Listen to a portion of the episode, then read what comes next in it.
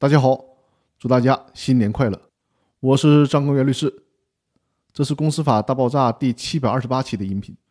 新的一年，我继续跟大家学习有关公司股权的知识点。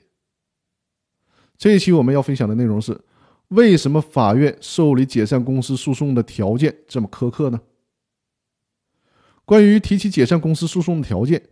大家还需要记住很重要的一点，也就是。股东请求解散公司之诉，还存在着一个前置性的条件，这个条件就是，只有通过其他途径不能解决的时候，符合条件的股东才能向人民法院提起解散公司诉讼。大家可能会想，为啥起诉个公司解散这么费劲呢？是的，在制定公司法的时候，就是故意设置成这么费劲的，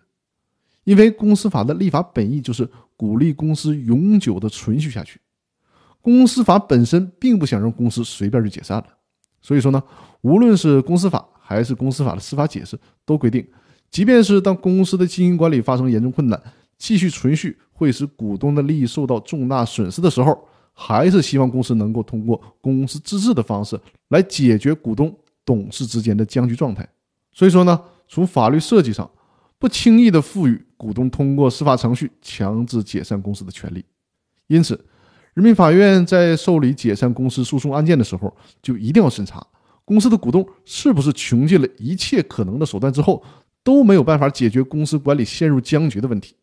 只有是通过其他途径不能解决的时候，这种情况下才符合法院受理解散公司案件的条件。那我们这一期的音频呢，就到这里了。我再次祝大家在新的一年里工作顺利，生活愉快。谢谢大家的收听。